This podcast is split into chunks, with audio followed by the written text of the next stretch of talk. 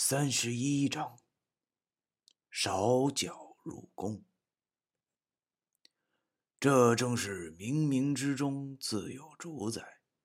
刘先生生前并不希望自己的后人再涉及此行，但是没有想到，他死了十几年后，自己的两个儿子因为机缘巧合之下，又涉入了。阴阳先生这一行，又是十年过去了，兄弟二人早已把那本三清书看了个遍。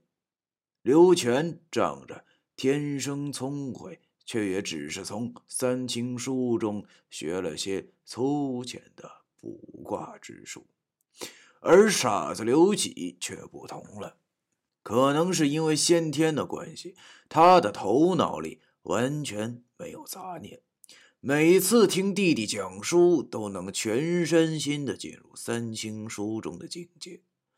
十年下来，一本书的全部内容都让他学了个滚瓜烂熟。那是刘喜二十四岁的那一年，有一天，从东头的宋寡妇家丢了一头老黄牛。要知道，以前的农村，牛羊马之类的大牲口，那可是庄稼人的命啊。可是宋大嫂一个女人，寡妇失业的，只能东家走西家窜，求大家一起帮忙找找。东北人普遍心地朴实，见她一个人不容易，没事干的都去帮着找了。偏偏也赶巧。那天，刘七刚做好的饭，想上村头叫刘喜回家吃饭，正好遇到了宋寡妇。听着宋寡妇鼻涕一把眼泪一把的说的这丢牛了这个事儿，心地善良的刘七也跟着着急，心想：如果要是刘先生还活着，该多好！他一定能算出来牛丢哪儿。正在刘七安慰宋寡妇时，忽然刘喜傻乎乎的笑了。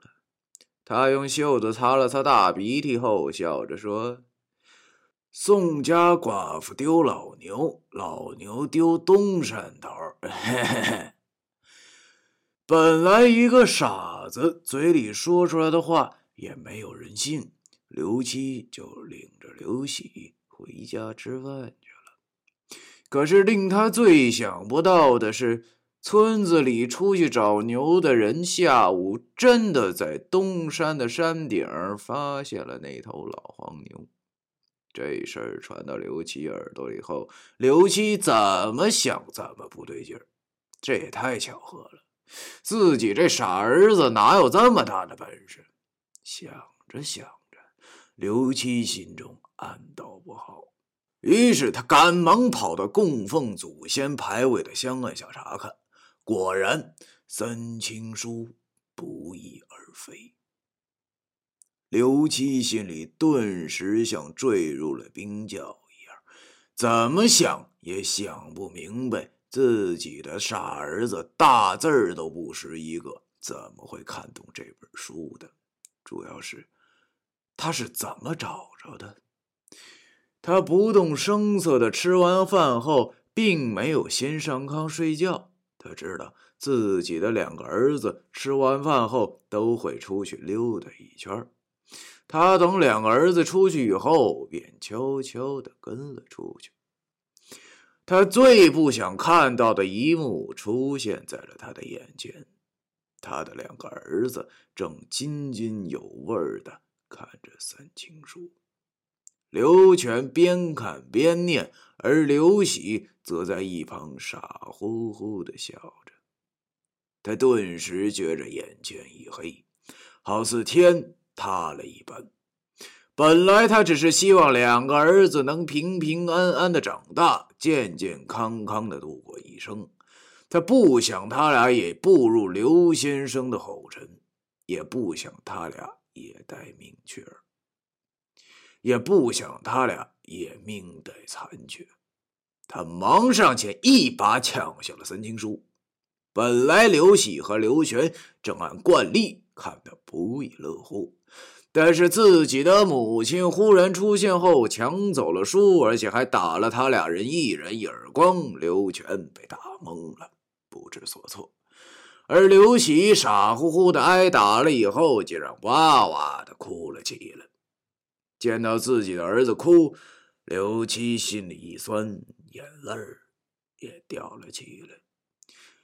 他把两个儿子带回家，问他俩到底是怎么回事怎么找着这本书的。傻子刘喜只好把十年前那个晚上的事儿告诉了妈妈。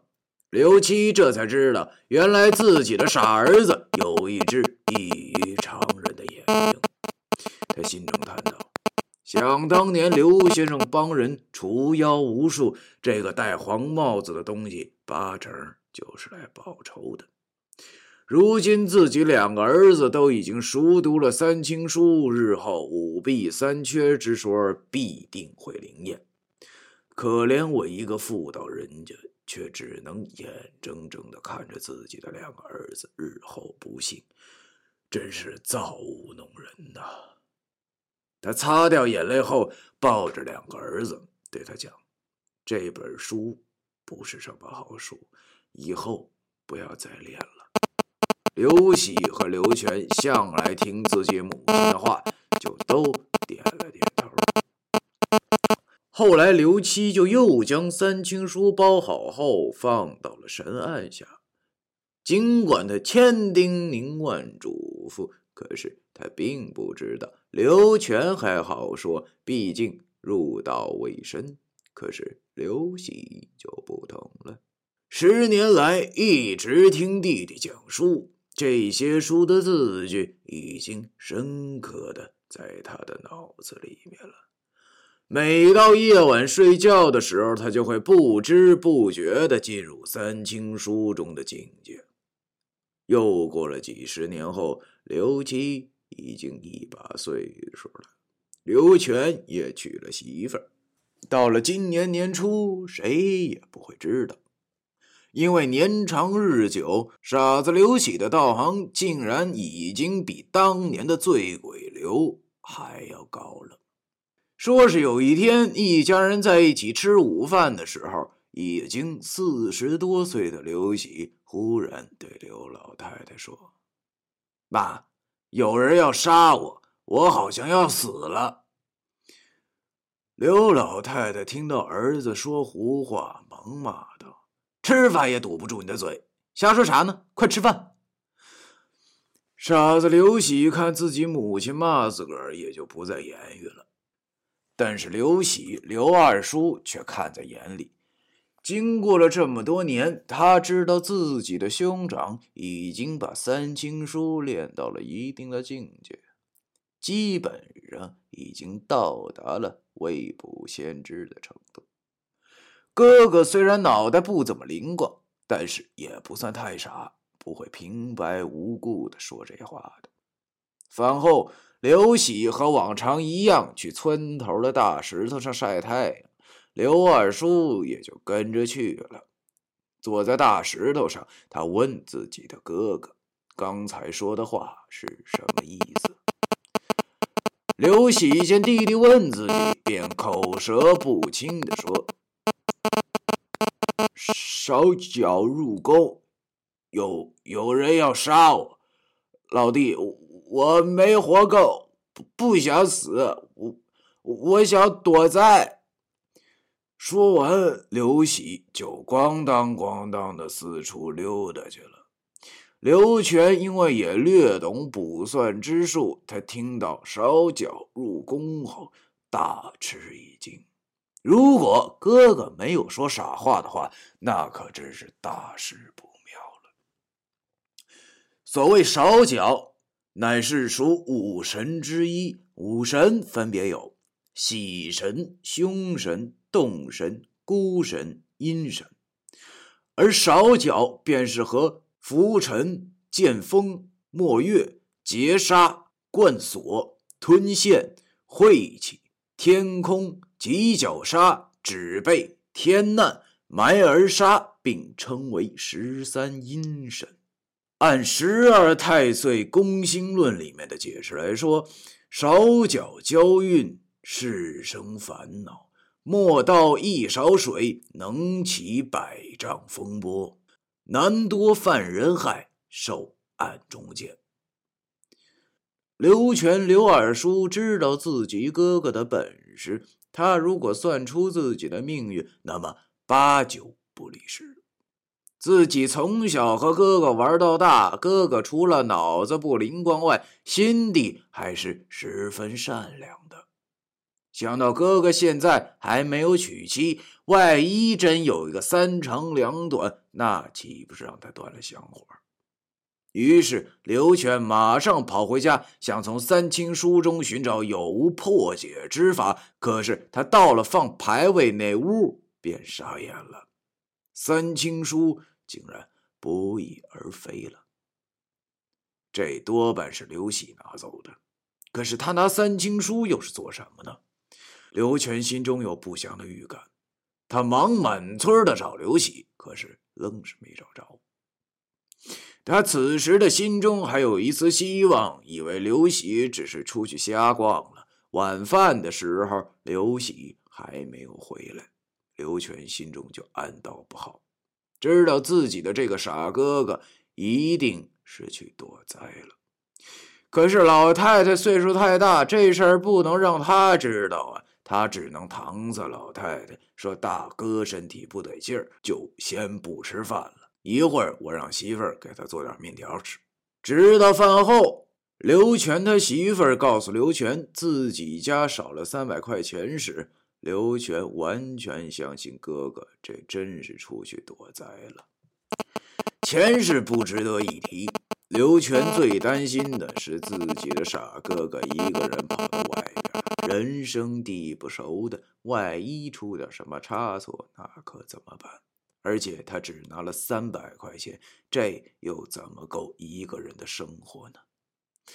于是他赶忙瞒着老太太，连夜的沿着公路去找哥哥，结果还是没有找到。刘全最害怕的事情发生了，他知道自己的哥哥能掐会算，一定能算出自己要走哪条路才不会被找着。他知道自己现在会的这点卜算之术，实在是九牛一毛，不值一提。刘喜一定能算出自己算的是什么，所以刘全只能报警了。